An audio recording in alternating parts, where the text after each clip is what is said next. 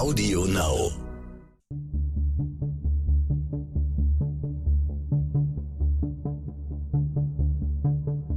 Wie überführt man einen Mörder? Warum werden Menschen zu Tätern? Und welche Abgründe können in jedem von uns stecken? Im Sterncrime-Podcast Spurensuche erzählen Ermittler und Spezialisten über ihre spannendsten Fälle und die Herausforderungen ihres Berufes. In dieser Folge von Spurensuche spreche ich mit der Berliner Staatsanwältin Antonia Ernst. Sie ist Mordermittlerin in der Abteilung für Kapitalverbrechen und sie erzählt von einer Beziehungstat, die sie ganz besonders berührt hat. Mein Name ist Silke Müller. Ich bin Reporterin für Stern Crime. Ich sitze im Berliner Kriminalgericht im Dienstzimmer von Staatsanwältin Antonia Ernst.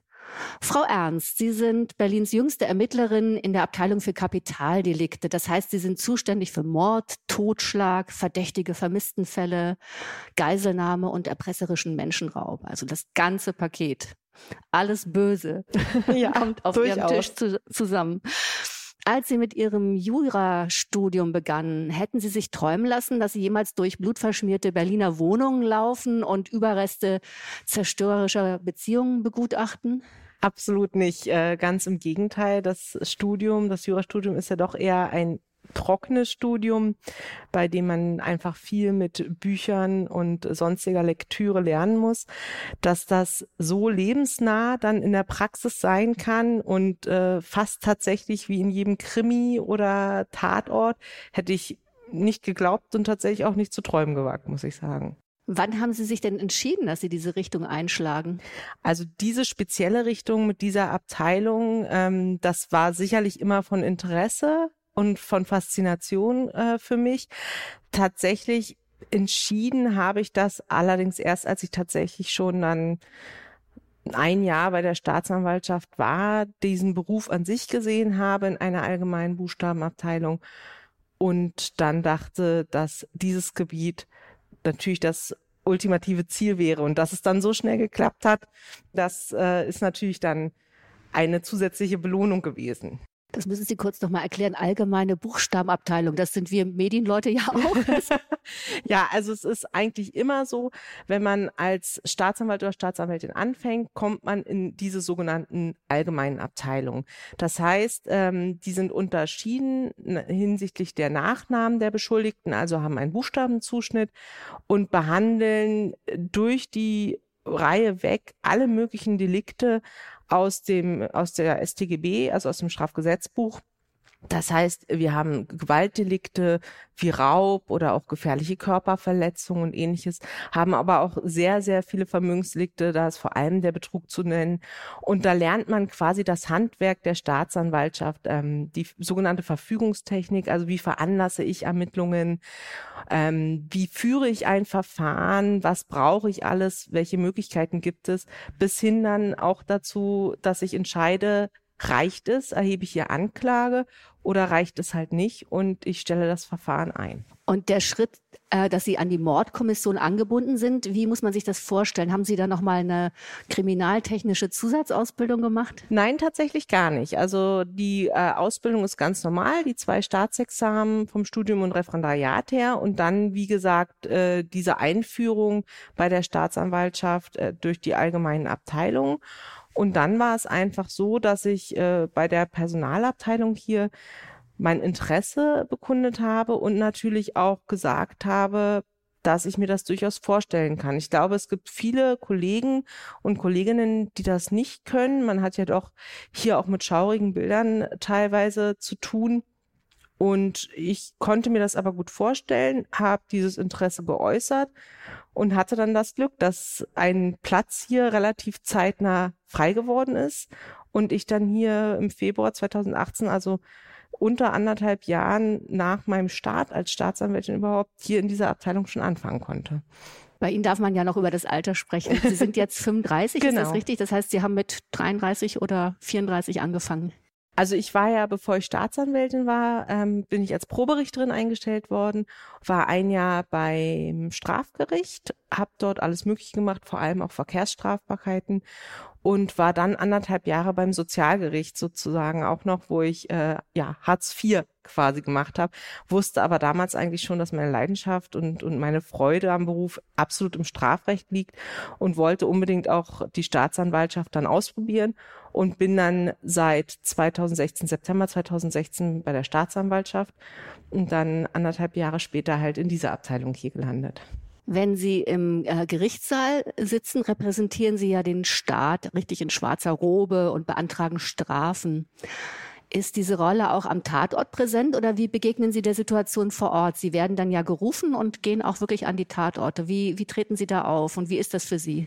Das ist natürlich schon irgendwo ein bisschen eine andere Rolle, die man da hat. Gerade auch, ich werde ja von der Mordkommission ähm, alarmiert quasi, kriege Bescheid, dass wir einen Tatort haben und fahre ja auch tatsächlich nur eigentlich nur raus, wenn es wirklich eine Leiche gibt. Wir haben ja hier auch viele versuchte Tötungsdelikte, wo die Opfer glücklicherweise überleben. Da fährt man seltener zum sogenannten Tatort raus, weil dort dann tatsächlich auch meistens gar nicht mehr so viel direkt zu sehen ist. Und ich fahre dort ja vor allem hin, um einen ersten Eindruck zu gewinnen. Und ich sage auch immer, um für mich wie eine Art Film abzuspeichern, den ich dann, wenn es darum geht, dass ich dann später eine Anklage erhebe, abrufen kann und genau vorm Auge habe, wie die Situation war, was dann natürlich unfassbar leichtbar da macht, das auch in Worte zu fassen und zu Papier zu bringen. Und natürlich ist es so, das äh, folgt einfach schon aus der Situation an sich. Die Anrufe kommen ja teilweise auch nachts oder zu den merkwürdigsten Zeiten. Man wird aus, oft aus einem privaten Feierabend gerissen äh, und kommt dann an einen Ort, wo wirklich das Schlimmste mit das Schlimmste passiert ist, was man dann auch sieht. Und das kann natürlich auch äh, sehr blutrünstig dort teilweise aussehen. Und äh, da arbeitet man ja ganz unmittelbar, ganz eng mit der Mordkommission zusammen. Das ist dann nicht so ein, sag ich mal, steifes äh, Auftreten, wie das vielleicht dann doch in der Sitzung ist, wo man auf viele rechtliche Probleme eher achten muss, sondern ein, ein neugieriges und von davon getragenes Auftreten, dass man sagt, okay, was ist hier passiert, was kann ich alles sehen und was kann ich wahrnehmen, ja. Sie sagten eben, dass das wie so ein innerer Film für Sie ist, auch für später. Also ganz wichtig, sich vor Ort einen Eindruck zu verschaffen. Fotografieren Sie dann auch oder machen Sie sich Notizen oder wie, wie speichern Sie das? Also Fotografien fertige ich eigentlich nie. Ähm, wir haben immer Polizeifotografen vor Ort und die machen sehr ausführliche Fotografien und da sind wir mit der Technik auch tatsächlich so weit, dass die etwas, was ich sehr faszinierend zum Beispiel finde, auch eine sogenannte Sphäre machen können, die mir dann später wirklich ähm, ermöglicht, am Computer 3D-mäßig, wie als ob ich wieder in diesen Raum zum Beispiel hineingehe, mir das anzuschauen. Insofern fertige ich selber keine Fotos. Ich mache mir eigentlich immer Notizen, die für mich unmittelbar am nächsten Tag wichtig werden können. Das sind immer die Namen, die Personalien vom Opfer und wenn wir natürlich Bescheid wissen, auch schon vom jeweiligen Beschuldigten oder der Beschuldigten, damit ich dann gegebenenfalls am nächsten Tag, auch nach der Obduktion, mein, quasi meine Arbeit richtig anfangen kann. Und das ist dann ja die Frage, können wir hier Haftbefehle beantragen? Können wir Beschlüsse beantragen? Müssen wir noch irgendwo durchsuchen? Und dafür brauche ich diese Daten. Also die zeichne ich mir auf, schreibe mir die mit und natürlich einen, einen groben Ablauf von dem, was wir bisher denken, was passiert ist, damit ich diese, diesen Sachverhalt quasi zusammenfassen kann. Mhm. Ich habe noch ganz viele Fragen zu Ihrem Vorgehen, aber vielleicht kommen wir einfach mal direkt zum Fall, wo Sie so äh, beschreiben, äh, gerade äh, wie man das am Tatort macht. Wir haben uns einen Fall ausgesucht, an den Sie sich ganz besonders erinnern. Und vielleicht können wir einfach anhand dieses Falls mal sozusagen Ihre Arbeit äh, durchgehen oder durchsprechen. Ähm, um welchen Fall handelt es sich? Ja, das ist ein Fall Ende des letzten Jahres, 27. Dezember. Da hatte ich die sogenannte Silvesterbereitschaft. Also man kann sich ja denken, wir haben hier bei, in dieser Abteilung immer so um die sechs Mal im Jahr eine Woche lang von Donnerstag 9 Uhr morgens bis zur nächsten Woche Donnerstag 9 Uhr morgens sogenannte Rufbereitschaft. Das heißt, wir sind in dieser Zeit wirklich 24-7 über das Handy erreichbar. Allerdings natürlich nur für diese Delikte, die wir hier auch bearbeiten, also die Sie eingangs genannt hatten. Vor allem halt die vorsätzlichen Tötungsdelikte. Und äh, da hatte ich halt 2019 dann auch mal die Silvesterbereitschaft abgegriffen. Irgendwann muss jeder mal ran. Und da war es dann so, dass ich zwischen den Jahren auch noch gearbeitet hatte. Und am 27. Dezember, also nicht lange nach Weihnachten, war ich gerade zu Hause angekommen, in den Feierabend wollte ich starten und da klingelte dann das schöne Handy mit seiner Tatortmelodie. Und äh, da kam dann raus, dass es in Neukölln äh, wohl zu einem Tötungsdelikt gekommen sein soll. Also gerade bei diesem ersten Anruf gibt es noch nicht sehr viele Informationen. Ich, ähm, mir wurde mitgeteilt, es gibt eine junge Frau, die tot in ihrer Wohnung liegt und dass wohl der Freund dazu selbst die Polizei angerufen hatte, er war wohl zu seinen Eltern gefahren und hatte gesagt, äh, die sollten die Polizei informieren, damit er festgenommen werden kann. Das war eigentlich schon mein gesamter Stand. Und dann ist es immer so, der Leiter der Mordkommission gibt einem dann so eine erste Einschätzung. Die Mordkommission besteht ja aus mehreren Personen, die natürlich auch alle äh, aus dem Feierabend oder äh, von wo allen Richtungen in Berlin ankommen müssen. Die sammeln sich dann äh, in ihrer Dienststelle und bis die dann dann am Tatort sind, vergeht vergeht einiges an Zeit. Und bevor die da sind, muss ich eigentlich auch nicht da sein, weil das ist halt doch dann die Gruppe, mit denen man ja zusammenarbeitet. Insofern hatte er dann noch gesagt, ja, dass sie schon noch so anderthalb Stunden bräuchten. Und ich weiß noch wie heute, dass ich dachte, na gut, dann kann ich auch noch Abend äh, essen und schnell kochen. Das habe ich dann auch gemacht. Das ist tatsächlich auch manchmal ganz wichtig, weil es länger dauern kann. Und einem vielleicht auch der Appetit vergeht. Durchaus. Durchaus, ja. Und das war gerade auch in diesem Fall der Fall, denn ich bin dann hingefahren. Ich glaube, es war dann so 20 Uhr oder äh, so, als ich da war, am Freitagabend. Und es zeigte sich wirklich ein relativ schauriges Bild. Es war ein ganz normales äh, äh, Mietshaus äh, in Neukölln und die Wohnung war eine, eine eher kleinere Zwei-Zimmer-Wohnung, aber aufgeräumt, alles. Also es war, man hatte, man hatte deutlich den Eindruck aus dieser Wohnung, dass es so eine typische junge Pärchenwohnung. Ähm, Im Nachhinein stellte sich heraus, sie war noch relativ frisch zusammengezogen. Und ähm, die Geschädigte lag dann im Wohnzimmer auf dem Boden. Und das Besondere an diesem Tatort war, dass es wirklich sehr viele Blutspuren gab. Sie hatte sehr viel Blut verloren, da sie durch mehrere Stiche getötet worden war. Und man sah halt auch teilweise Blutspritzer noch an den Wänden, fast hoch bis zur Decke. Und das war dann doch mal ein anderes Kaliber, ähm, das man da sehen konnte. Und natürlich muss man auch sagen, lässt es einen auch nicht kalt, wenn man dann so eine junge Dame sieht, die quasi eigentlich den Großteil ihres Lebens noch vor sich hat, die dann dort tatsächlich übel erstochen liegt.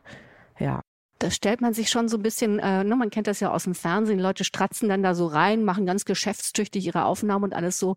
So ist es aber doch wahrscheinlich nicht, oder? Wenn sie den Raum betreten, das klingt ja wirklich schaurig, ähm, äh, hält man doch sicher auch einen Moment inne, oder? Absolut. Also äh, Raum betreten, reinstratzen ist sowieso immer schlecht wegen der Spurenlage. Also auch ich bin da relativ zurückhaltend immer, wenn mir die Leute von der KTI, der sogenannten, der Kriminaltechnik der äh, Polizei, die dort auch für äh, die ganzen Spurensicherung etc. sicher sind, äh, zuständig sind, wenn die mir sagen, bitte bis hier und nicht weiter, dann halte ich mich daran auch. Ähm, und äh, es ist natürlich wichtig, dass ich die Leiche in der Position sehe, wie sie liegt. Denn nur dadurch gewinnt man dann auch ein Bild dafür, wie diese Tat wirklich abgelaufen ist. Aber natürlich beim ersten Anblick ist es immer sehr ruhig. man ist ja da, sind sehr viele Menschen vor Ort. Teilweise auch gerade, wenn wir draußen Tatorte haben, ist das Ganze sehr stark ausgeleuchtet. Äh, die berühmte Flatterleine, das Flatterband äh, ist überall zu sehen. Also da ist kein, kein komplett ruhiger, andächtiger Moment. Das ist, glaube ich, einfach nicht möglich, weil es dann doch so eine gewisse Arbeitsamkeit ist, die da mitspielt. Aber natürlich ist es so, dass alle etwas ruhiger werden, zumindest beim ersten Anblick der Leiche sicherlich. Und ein Tatort ist auch nie ein, eine, ein Ort, wo man Witze reißt ähm, oder, oder irgendwelche Späßchen macht. Man geht da mit dem notwendigen Respekt ran und ist dann aber auch sehr schnell im Arbeitsmodus einfach drin. Mhm. Ja. Was für einen Eindruck hatten Sie denn von diesem Ort? Also äh, Sie sagten ja, es ist sehr blutig gewesen. Konnte man sehen, dass es irgendwie eine Auseinandersetzung gab? Oder was haben Sie für einen quasi, welcher innere Film ging da für Sie los? Ähm, es war zu Anfang sehr surreal weil, das hatte ich ja auch schon erwähnt, dass es halt eine Wohnung war, die deutlich einem jungen Pärchen gehörte. Das sah man vor allem daran, dass sich vielfach Fotokollagen fanden mit äh, Pärchenbildern und, und Sprüchen, dass man das gemeinsame Glück gefunden hat. Und äh, eigentlich tatsächlich ähm, mit den Mitteln, die zur Verfügung stand, recht liebevoll und voller Zweisamkeit eingerichtet.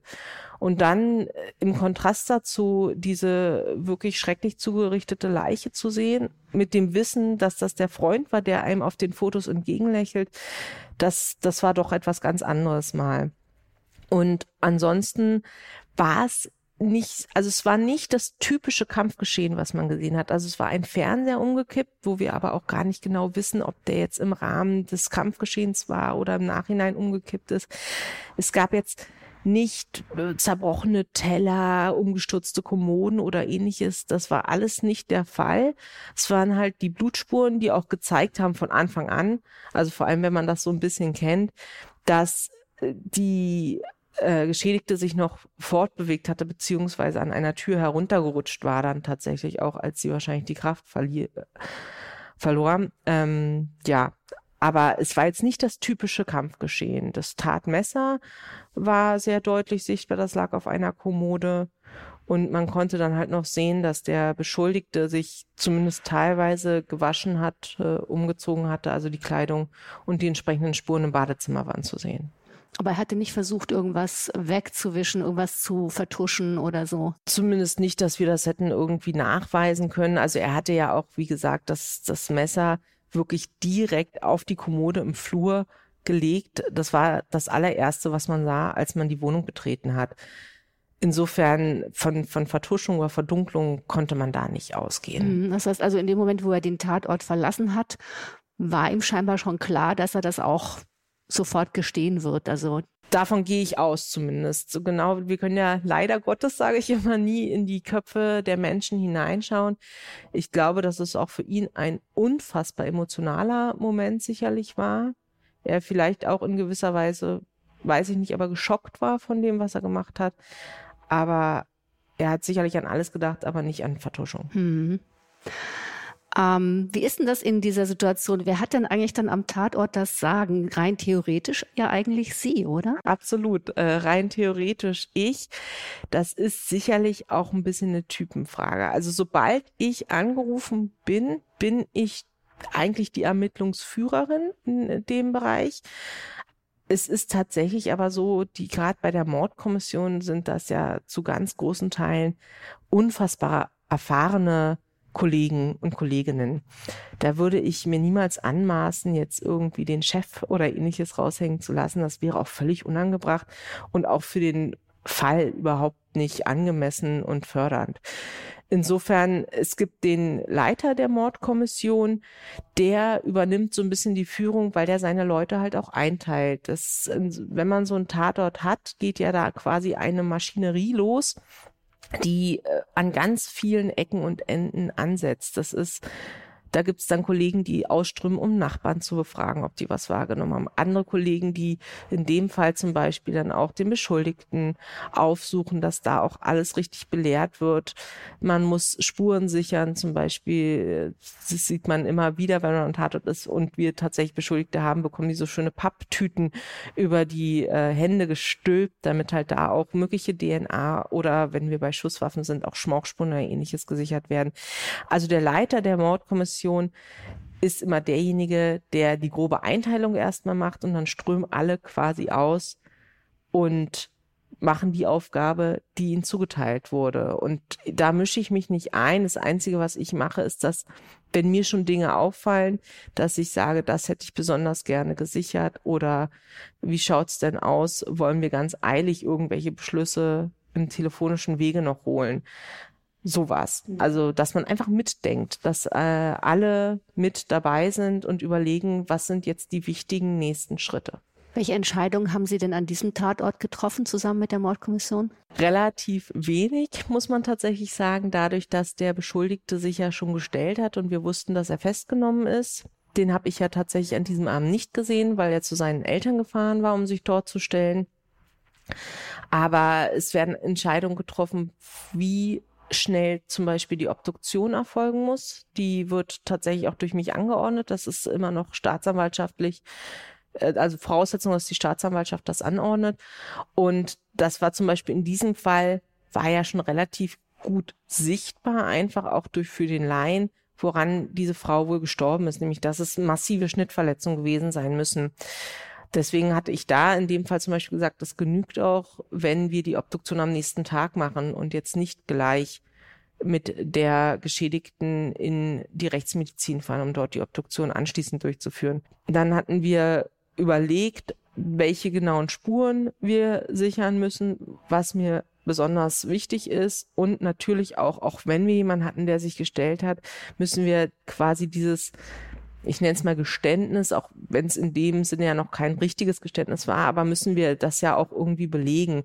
Also hatte dann auch äh, deutlich gemacht, aber das weiß die Mordkommission auch, dass mir hier natürlich ganz wichtig ist, dass wir an dem offensichtlichen Tatmesser schnellstmöglich Auswertung der Spuren bekommen. Denn wir wussten ja dann, es ist die gemeinsam genutzte Wohnung, dass überall von beiden Beteiligten DNA, Fingerspuren, was ist, das war absolut klar. Aber es hat natürlich schon nochmal eine Aussagekraft, wenn man dann an einem Messer, das ihr Blut trägt, seine Fingerspuren findet, ist das nochmal ein zusätzlicher Beleg. Also es war wichtig auszuschließen, dass es vielleicht doch noch einen Dritten in der ganzen Sache genau. gab. Genau, man weiß ja nie, was dann womöglich noch als Einlassung kommt und dann kann es passieren, wenn man daran nicht gedacht hat am Anfang, dass einem dann vielleicht Auswertungen nicht mehr möglich sind, weil man die Sachen halt nicht entsprechend spurentechnisch bearbeitet hat. Und das wird dann schwierig. Sie sagten eben, er hatte zwar gestanden, aber es war noch kein echtes Geständnis. Wie, können Sie das mal erklären? Also es war einfach so, dass, das hatte ich auch ja gesagt, er extrem emotional mitgenommen war. Und als die Polizei bei ihm eingetroffen ist, beziehungsweise bei seinen Eltern, war es jetzt auch nicht möglich und wäre sicherlich auch nicht richtig gewesen, jetzt da sofort eine vollumfängliche Vernehmung mit ihm durchzuführen oder ähnliches. Er hatte, er war bei seinen Eltern angekommen, die hatten geöffnet und hatte dort quasi auch schon weinend zusammenbrechend gesagt, ich habe Scheiße gebaut, ich habe meine Freundin umgebracht. Für die Eltern natürlich auch völlig unfassbar und nicht greifbar in dem Moment. Insofern war das natürlich eine Art, also er hat eingeräumt, dass er der Täter ist, aber er hat jetzt keinerlei Details genannt oder was für uns dann ja auch immer wichtig ist, der Hintergrund einmal, um zu wissen, was war sein Motiv? Sind wir hier sogar schon im Mord? Das ist ja immer, ähm, nicht Juristen ist das vielleicht manchmal nicht immer so klar, aber Mord ist bei uns eine, zwar eine vorsätzliche Tötung, die an sich reicht aber noch nicht, um es zu einem Mord und dann gegebenenfalls lebenslanger Freiheitsstrafe zu machen, sondern das sind besondere Motive oder besondere Begehungsweisen, die dahinter sind und Gerade bei Beziehungstaten denkt man natürlich immer als allererstes an Eifersucht. Und wenn die ein krankhaftes Maß annehmen sollte, dann sind wir tatsächlich in einem Mordmerkmal drin. Also dazu hatte er natürlich noch gar nichts gesagt. Oder auch zu der Frage, was natürlich immer sein kann, ist er irgendwie angegriffen worden? Ist sie irgendwie auf ihn zugegangen? Hatte sie vielleicht zuerst äh, verletzende Handlungen an ihm vorgenommen, so dass wir dann unter Umständen sogar, das muss man dann als äh, auch bedenken, im Rahmen der Notwehr sind. Und dann sind wir ganz weit entfernt irgendwann von einer Anklage. Dann könnte es nämlich auch eine Einstellung sein, weil derjenige gerechtfertigt ist, weil er das durfte. Dazu hatte er natürlich alles überhaupt nichts gesagt. Und zwar klar, er ist verantwortlich für den Tod äh, dieser jungen Frau. Aber weitere Hintergründe wussten wir nicht. Warum sind Sie dann nicht zu ihm gefahren, um sich auch von dem Täter und seinem Zustand einen Eindruck zu verschaffen? Ich bin bei sowas immer sehr vorsichtig, muss ich sagen. Es ist ähm, wichtig, wir haben wichtige, wichtige Beschuldigtenrechte bei uns in Deutschland. Die sind auch noch äh, jüngst, äh, also im letzten Jahr tatsächlich, ähm, nochmal verstärkt worden. Und so wie ich das gehört hatte, war mir erstmal wichtig, dass er vorläufig festgenommen wird, dass er tatsächlich auch ein bisschen runterkommen kann, man notwendige Spurensicherungsmaßnahmen und erkennungsdienstliche Behandlungen an ihm durchführen kann. Und dann ist es tatsächlich auch so, dass auch da wieder die Kollegen der Mordkommission unfassbar erfahrene und geschulte Vernehmungsbeamten sind. Und natürlich hatte ich mit denen vor einem Vernehmungsangebot äh, für den Beschuldigten, der muss ja nichts sagen, hatte ich mit denen geredet und hatte gesagt, wir müssen klarstellen, dass er überhaupt gefühlsmäßig dazu in der Lage ist, hier wirklich eine Vernehmung durchzuführen, beziehungsweise zu entscheiden, ob er etwas sagen möchte oder nicht. Natürlich ist er auch immer zu fragen, das wird er auch, ob er einen Anwalt sprechen möchte, ob er gar keine Angaben machen will oder erst nach Rücksprache mit einem Anwalt. Diese ganze Vorgehensweise und dass das entsprechend dokumentiert wird, die bespreche ich mit den Vernehmungsbeamten, halte mich selbst aber eigentlich fast immer aus den Vernehmungen raus. Wie war es in diesem Fall? Also die Leiche kommt dann erstmal in die Rechtsmedizin genau. und der Mensch, der sich selbst beschuldigt hat, wird festgenommen und äh, in Gewahrsam genommen. Genau, der kommt in Gewahrsam, ja. Und wie ging es dann weiter? Also dann war es tatsächlich so, also die Rechtsmedizin kommt ja auch zum Tatort, um eine erste Leichenschau zu machen, eine äußere Leichenschau. Und dann hatten wir gesagt, am nächsten Morgen gegen neun Uhr machen wir dann halt die Obduktion. Und parallel dazu war der Beschuldigte in Gewahrsam gekommen, kommt dort in eine Zelle, bekommt andere Kleidung und alles und er hatte hier zuerst äh, gesagt, dass er äh, derzeit nichts weiter sagen möchte.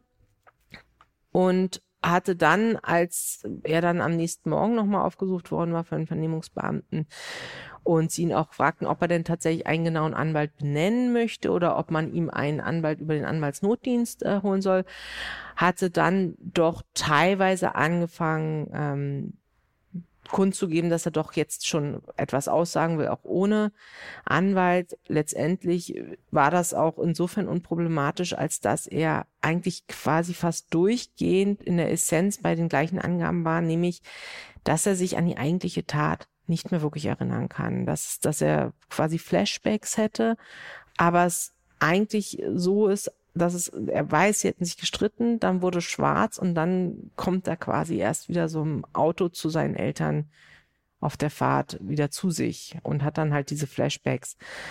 Das lief parallel, während wir halt dann die Obduktion durchgeführt haben, die tatsächlich sehr lange auch gedauert hat, da sich herausgestellt hatte, dass wir hier tatsächlich von heftigen Verletzungen ausgehen mussten und nicht nur hatten wir 14 Schnitt- und fünf Stichverletzungen, sondern auch dazu noch massive stumpfe Gewalteinwirkungen auf Kopf- und Halsbereich.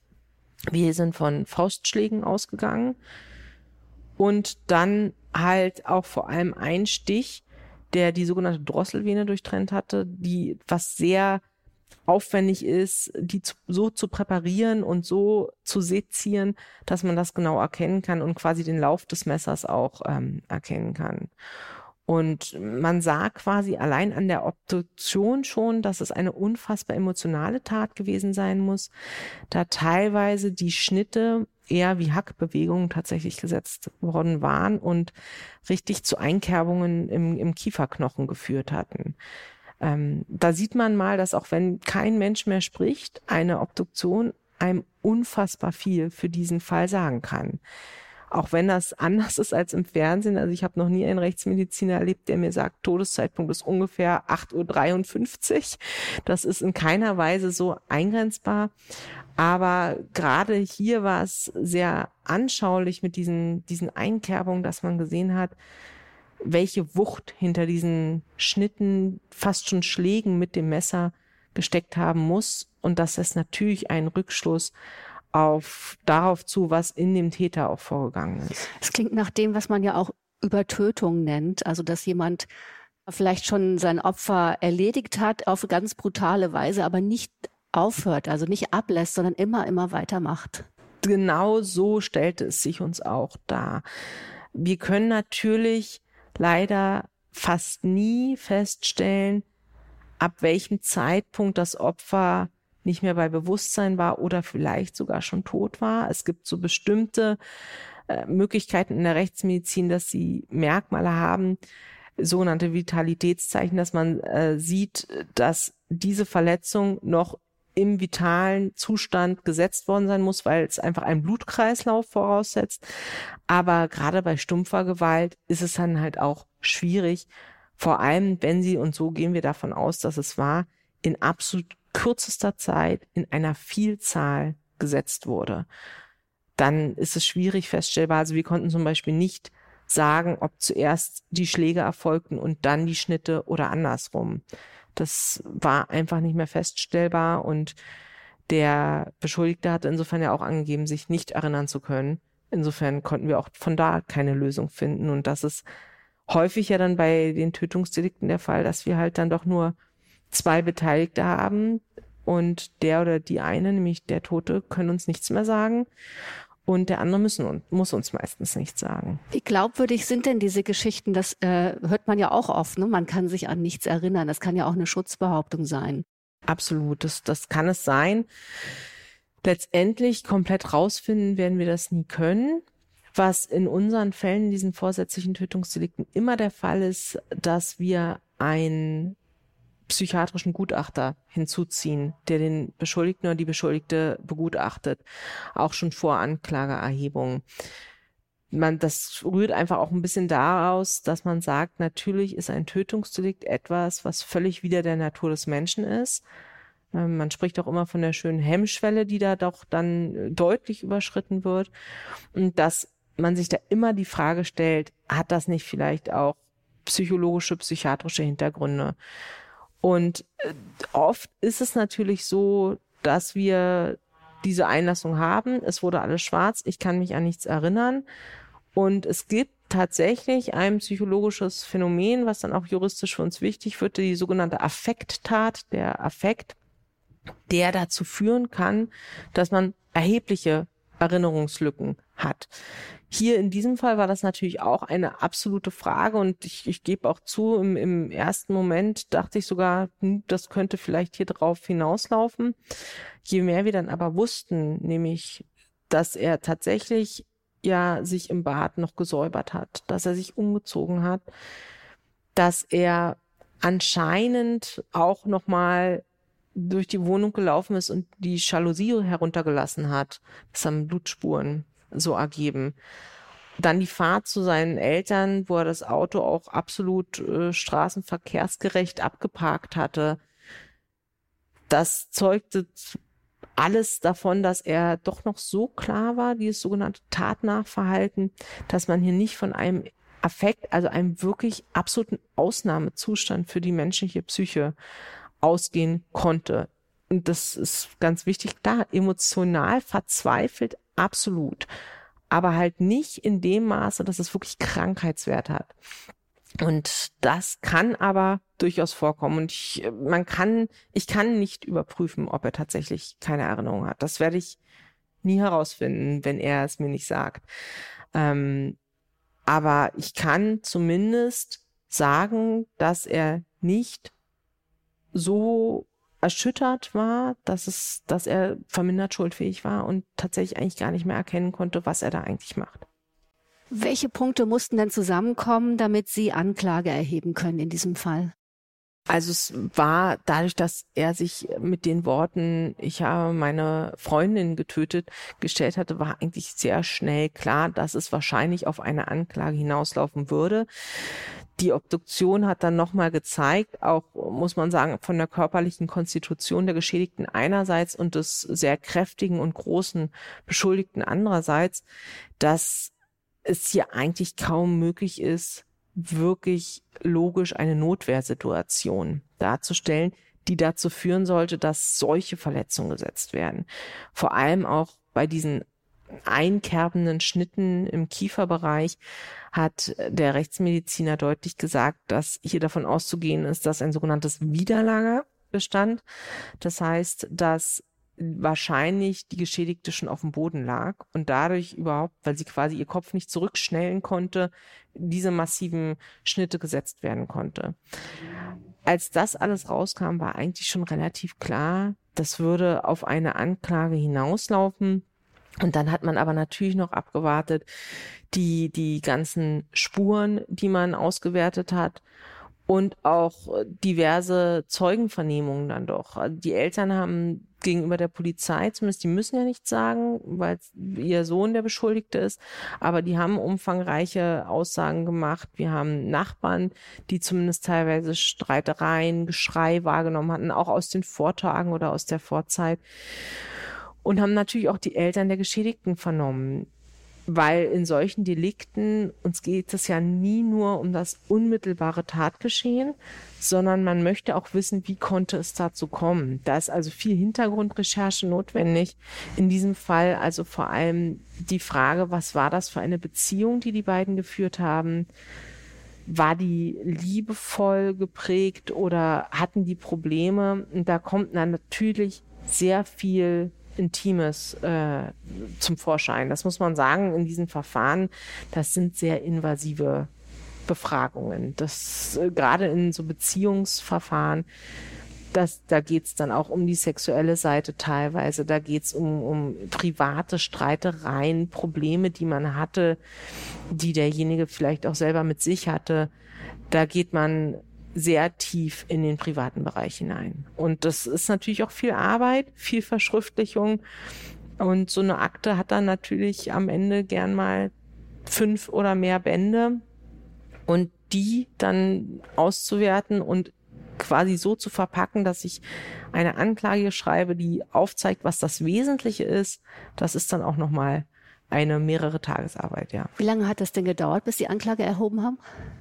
Das war, glaube ich, nach zweieinhalb Monaten. Also relativ schnell eigentlich. Relativ äh, schnell für diesen Bereich. Das war natürlich auch dem geschuldet, dass wir hier nicht, was ja oft auch in unseren äh, Fällen der Fall ist, große, größere, längere Ermittlungen gemacht haben, bevor wir überhaupt den Beschuldigten hatten.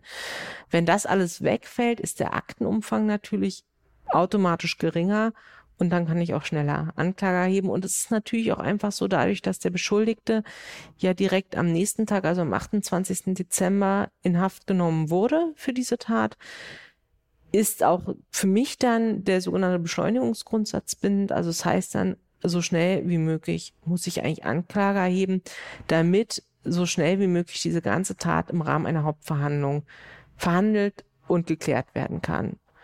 Und da sind zweieinhalb Monate in dieser Abteilung hier zwar schnell, aber auch angemessen dann, ja. Und dann ist ja die entscheidende Frage eigentlich, äh, äh, in, in welcher Form erheben Sie denn Anklage oder wegen welcher Tat?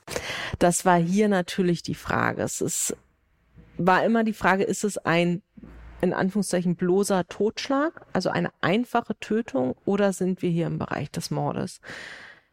Wirklich relevant konnte hier nur die Frage sein, Eifersucht oder ähnliches, also dass wir die sogenannten niedrigen Beweggründe haben, also dass es für, jetzt lapidar gesagt, für die Gesellschaft überhaupt nicht mehr nachvollziehbar ist, wie dieser Mensch aus diesem Grund töten konnte. Und äh, da haben wir viel rumermittelt, hatten auch herausgefunden, dass wahrscheinlich die Geschädigte eine kleine Affäre vorher hatte. Es gelang aber letztendlich nie der endgültige Nachweis, dass der Angeklagte auch wirklich davon wusste, schon vorher. Und das Problem war, gerade heutzutage soziale Medien, wenn man dann Facebook und WhatsApp und weiß ich was alles auswertet, kommt doch sehr viel zum Tageslicht, was vielleicht Zeugen nicht unbedingt erwähnen würden, weil es auch unangenehm ist. Und da hat man sehr deutlich gesehen, dass diese Beziehung von heftigen Streitereien geprägt war. Teilweise zwar absolut nicht in dem Ausmaß, aber teilweise auch von einfachen Handgreiflichkeiten. Und dass es ein ständiges, sehr leidenschaftliches Auf und Ab, also ein Hin und Her zwischen großer Liebe und absoluten Leidenschaftsbekundung einerseits und wirklich hassgeprägten Streitigkeiten auch mit den entsprechenden Wortfindungen war, so dass ich zu dem Entschluss gekommen bin, dass ich gesagt habe, ich kann dem Beschuldigten hier nicht mit der notwendigen Sicherheit nachweisen, dass sein Motiv für die Tötung wirklich so verwerflich war und so unnachvollziehbar, dass wir schon im Bereich des Mordes sind, so dass ich ihn tatsächlich dann nur wegen Totschlages angeklagt habe. Gab es denn auch Hinweise darauf, dass äh, sie selber ihm gegenüber auch handgreiflich geworden ist? Es, er hatte leichtere Kratzspuren tatsächlich im Gesicht und auch in der Vergangenheit glaube ich schon, dass sie teilweise ihr mal die Hand ausgerutscht ist oder ähnliches. Aber das, was so ein bisschen dann in, in seiner Einlassung auch durchkommt, dass sie vielleicht auch zuerst das Messer erhoben haben könnte. Dafür hatten wir nach unseren Recherchen, nach den Handyauswertungen etc. tatsächlich keinerlei Anhaltspunkte. Und man muss halt auch wirklich sagen, die Geschädigte war eine äh, zierliche junge Dame und der Beschuldigte ein sehr, sehr kräftiger, sehr großer Mann. Insofern, ja, äh, hätte man sich auf jeden Fall nicht auf diese Art und Weise so wehren müssen. War das denn ein typischer Verlauf? Begegnet Ihnen das öfters? jetzt hinsichtlich der, der Tat, wie sie war. Ähm, ich hatte noch nicht sehr viele Beziehungstaten. Insofern kann ich das so nicht bestätigen, aber es ist schon oft so, dass wenn wir Beziehungstaten haben, tatsächlich Messer mit die größte Rolle spielen oder bloße Handgreiflichkeiten. Ich glaube, dass das auch dem geschuldet ist, dass das natürlich eigentlich fast immer Spontantaten sind. Also die geplante, langsame Vergiftung des Partners, die kommt tatsächlich auch vor. Das ist nicht reine Agatha Christie äh, mehr. Aber meistens sind das doch aus emotionalen Situationen heraus spontan gefasste Taten, die tatsächlich so meine Erfahrung bisher, ich bin jetzt ja noch nicht so lange dabei, aber meistens äh, dann doch eher von, von der männlichen Seite äh, zu Lasten der Partnerin vollzogen werden. Ja, die Statistik ist da ja eindeutig. Ne? Also es gibt ja, ich glaube, 97 Prozent aller Beziehungstaten, da ist die Frau das Opfer. Ja. Allerdings äh, gibt es ja auch äh, zunehmend Untersuchungen darüber, wie auch Frauen zu Mörderinnen werden und wie, welches gewalttätige Potenzial sie haben. Aber es gibt scheinbar unterschiedliche Muster, wie Männer und Frauen töten. Ja, also kann ich mir durchaus vorstellen. Es ist tatsächlich, äh, also ein Fall, den ich auch hatte, wo tatsächlich dann äh, die eine ältere Dame die äh, Beschuldigte war, die das war ein sehr planvolles Vorgehen. Also das war wirklich ein, ein Vorgehen, da die Dame sich äh, tatsächlich übers Darknet, was sie sich hat einrichten lassen, noch ähm, Liquid Ecstasy besorgt, um dann äh, den Herren, den sie töten wollte, unter einem Vorwand damit erstmal zu lähmen, hat ihm noch extra sein äh, Lieblingsbier gekauft, quasi, wo sie das reingemischt hatte und hatte ihn dann quasi in diesem halb gelähmten Zustand mit einem Messer attackiert. Und wir haben da tatsächlich Aufzeichnungen dann gefunden, dass das seit ja mehreren Monaten, wenn nicht sogar Jahren geplant war, dass ist alles andere als eine Spontantat natürlich und ein ganz anderes Vorgehen, was sicherlich vielleicht auch mit der, mit der Körperstatur auch einfach zu tun hat. Ja, ähm, ich glaube, dass es oft zumindest so sein wird, dass äh, es in einer Beziehung einem Mann vielleicht eher möglich wäre, die Frau zu entwaffnen, wenn sie mit dem Messer auf ihn losgeht, als es andersrum der Fall ist. Es gab denn ja auch ein Gutachten über den Täter. Ähm, was wurde denn über seine Persönlichkeit äh, bekannt dadurch? Ja, also das äh, war tatsächlich, das Gutachten führte dazu, dass man ihn als voll schuldfähig eingestuft hat. Dass es auch keiner Affekt hat, war eben wegen dieses Tatnachverhaltens, was Sie gesagt hatten. Die, von der Persönlichkeit her wurde er natürlich deutlich, wie es auch vorher war. Er war vorher noch nie strafrechtlich in Erscheinung großgetreten. Äh, vor allem nicht mit Gewaltdelikten. Aber es wurde schon klar, dass er eine Persönlichkeit ist, die sich teilweise nicht verstanden fühlt und die auch dann teilweise nicht anders weiß, wie sie genau agieren soll. Und die Gutachterin hat auch äh, ganz deutlich gesagt, dass sie absolut glaubt, dass er äh, seine Partnerin geliebt hat oder dachte, dass es Liebe ist, was er dort empfindet, dass er aber auch zum Beispiel ganz schlecht alleine sein kann. Und auch da wieder, wir wissen nicht genau, warum es war, aber natürlich war es auch eine Arbeitshypothese im Hintergrund, dass sie ihm eröffnet hat, sie wollte ihn verlassen und dass er das einfach auch von seinem Wesen her schon nicht akzeptieren konnte. Ist das auf irgendeine Art, wirkt sich das mildernd aus, wenn man äh, eine Art Mitgefühl mit dem Angeklagten oder Beklagten äh, empfindet und merkt, so ja, der ist in einer Situation gewesen, die ihn so überfordert hat, dass er nicht anders konnte, weil, es, weil er keine anderen Mittel zur Verfügung hat? Also äh, selbstverständlich Mitgefühl, also berechtigtes Mitgefühl mit dem Angeklagten wirkt sich aus. Hier in dem Fall war es dann ja tatsächlich so, dadurch, dass wir überhaupt keine schuldmindernden Merkmale hatten, stellte sich dann die Frage, wir haben einen Strafrahmen von fünf bis 15 Jahren, die der Totschlag zulässt. Das ist natürlich ein, ein Riesenunterschied äh, zwischen Mindest- und Höchststrafe. Und dann muss man vieles berücksichtigen, unter anderem natürlich auch die Persönlichkeit des Beschuldigten. Es ist hier allerdings tatsächlich so gewesen, dass sich das Mitgefühl, zumindest meinerseits, da kann ich ja nur für mich sprechen, insofern etwas in Grenzen hielt, als dass auch durch unsere Ermittlungen und auch dann in der Hauptverhandlung deutlich wurde, er hatte wirklich viele Chancen, sich zu trennen.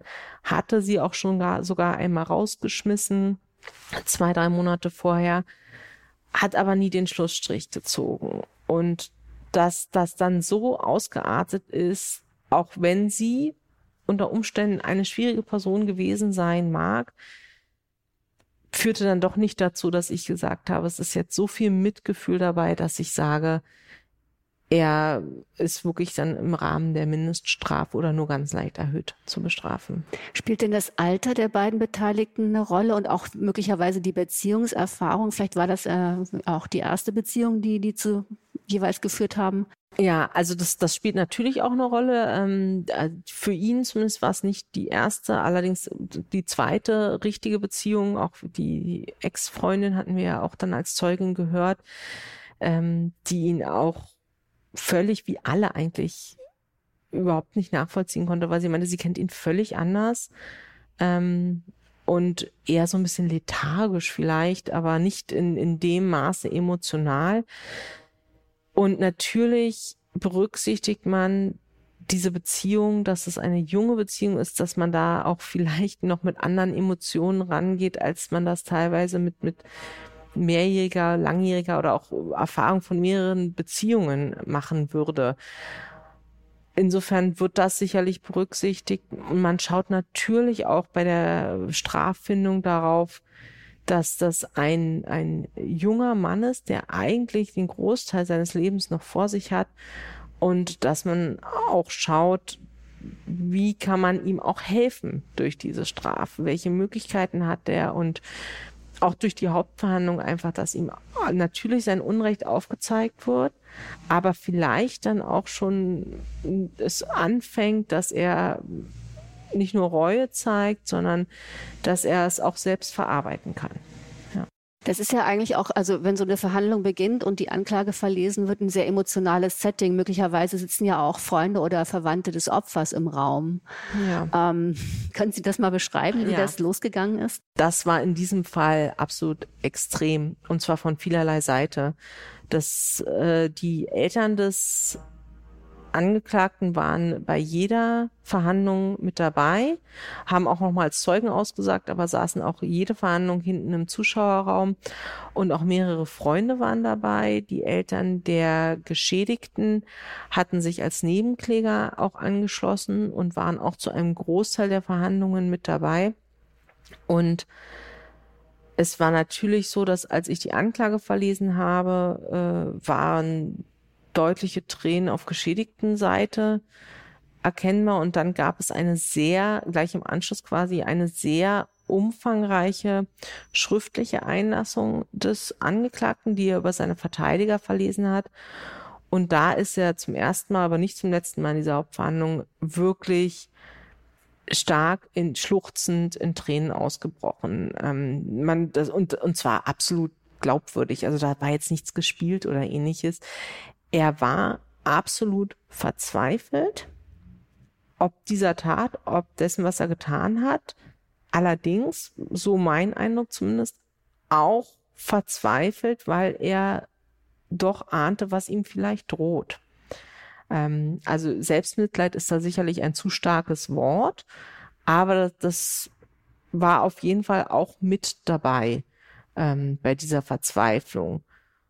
Und dann bei der Urteilsverkündung zum Ende, wo dann auch die Mutter der Geschädigten, die es wohl emotional nicht geschafft hatte, dem Großteil ähm, beizuwohnen, der Vater war meist da, ähm, also die Eltern, da waren natürlich viele Tränen da, viele Tränen ähm, und einfach sicherlich auch teilweise ein bisschen Erleichterung, dass dieser Moment dann jetzt auch vorbei ist, dass diese Hauptverhandlung, auch wenn da noch nichts rechtskräftig ist und es rein theoretisch nochmal alles aufgerollt werden könnte, aber dass das jetzt erstmal so einen Abschluss gefunden hat und ähm, äh, auch der Vater und äh, die neue Lebensgefährtin von ihm, von der Geschädigten, ähm, kamen danach auch auf mich zu und meinten genau das, dass sie, ähm, also haben mir für mein Plädoyer gedankt ähm, und dass sie jetzt einfach hoffen, dass es einen Abschluss findet und sie auch neu anfangen können.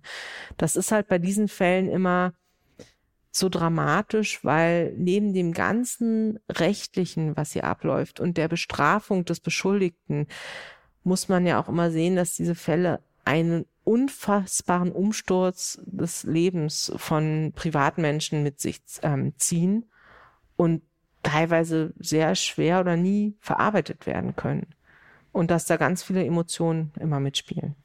Zu welchem Plädoyer kamen Sie denn?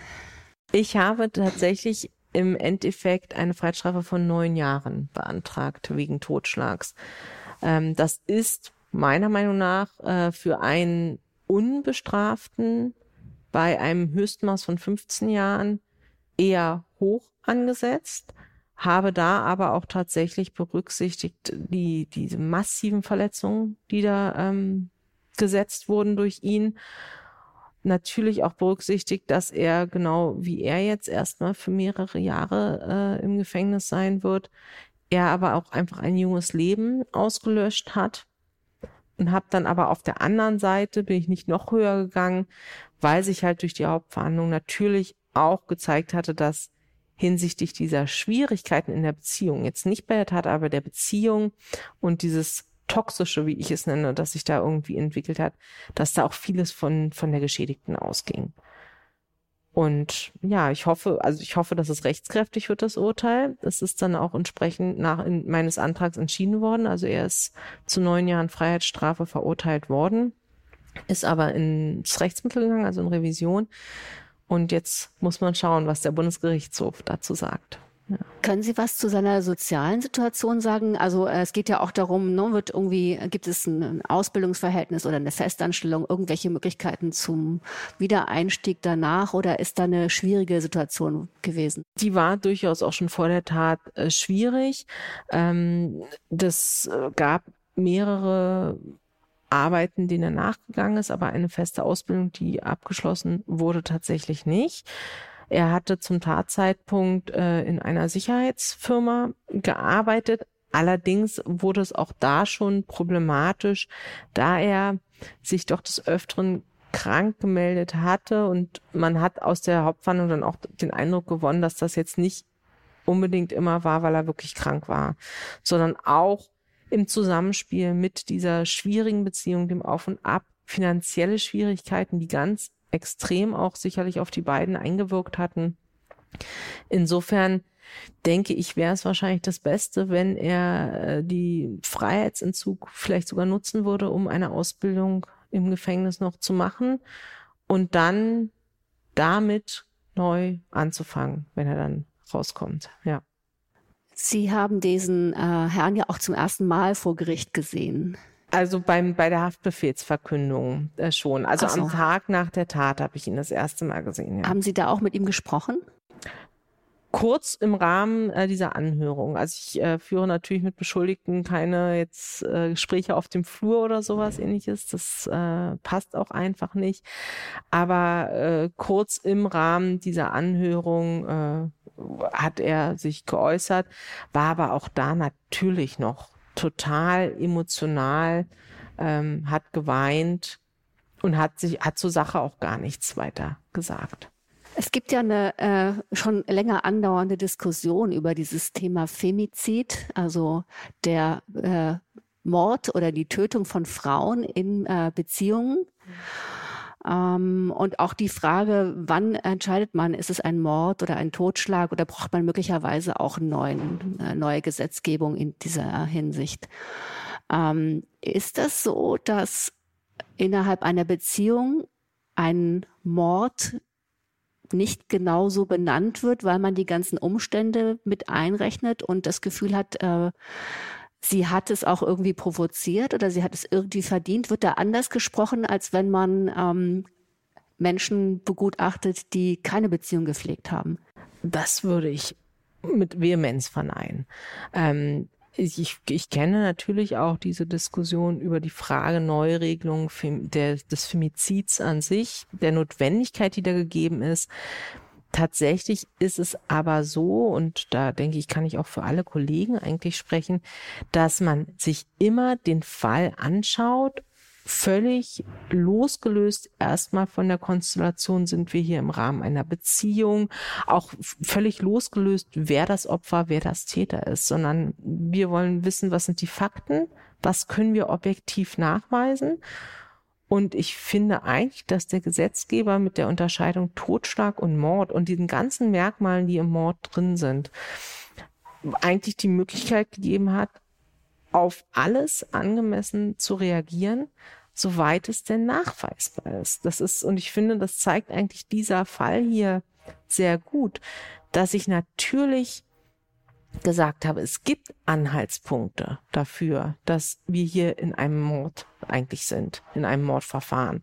Habe das im Plädoyer auch nochmal so, so gesagt. Ich gehe auch irgendwo in mir immer noch davon aus, dass sie ihm vielleicht an diesem Abend eröffnet hat, dass sie ausziehen will. Vielleicht ihm sogar auch eröffnet hat, dass sie eine Affäre hat. Aber ich kann es nicht nachweisen. Und ich finde auch eine Neuregelung, ich kann mir zumindest nicht vorstellen, wie eine Neuregelung an dieser Problematik etwas ändern könnte. Weil entweder kann ich es nachweisen, dann habe ich mit meine Mordmerkmale und dann kann ich auch über lebenslange Freiheitsstrafe reden.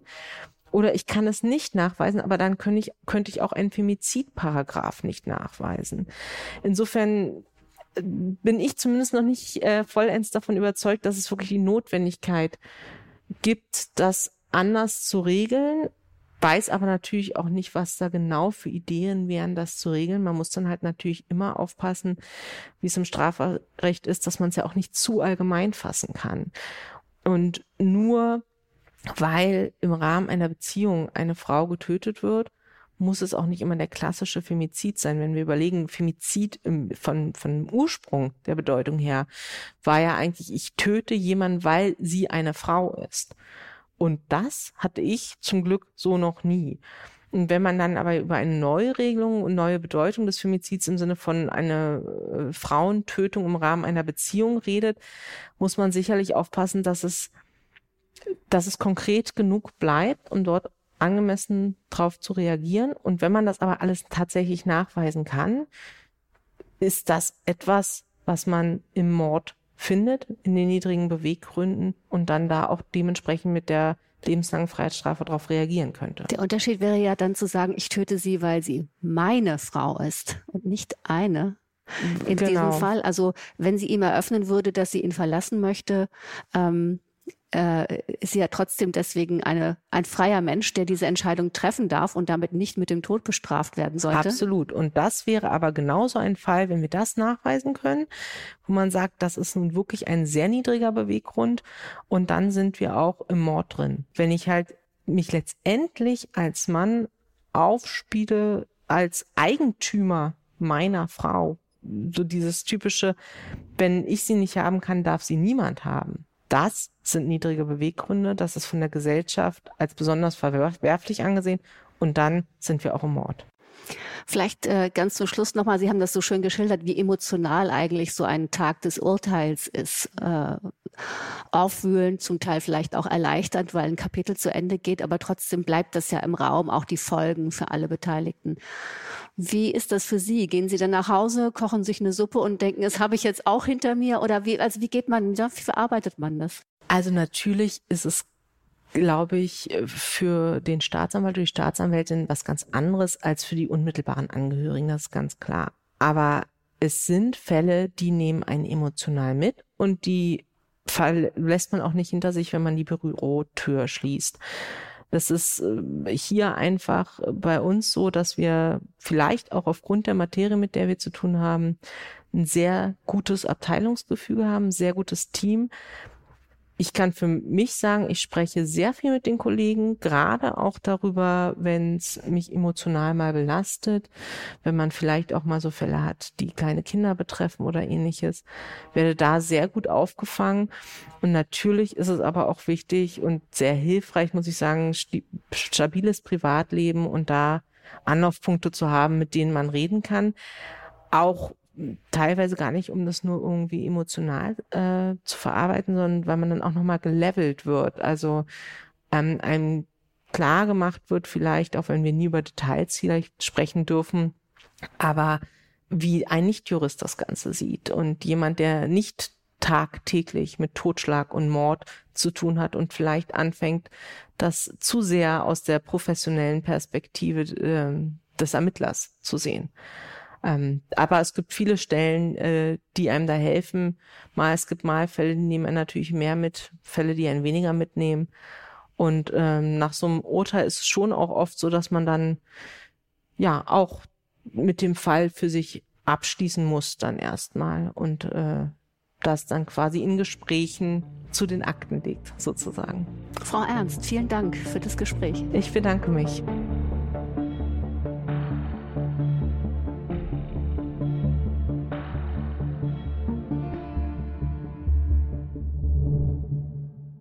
Zum Schluss möchte ich euch noch den Podcast von meiner Kollegin Yvonne Adamek ans Herz legen. Und worum es in ihrem Podcast geht, erzählt sie euch am besten selbst. Hallo, ich bin Yvonne.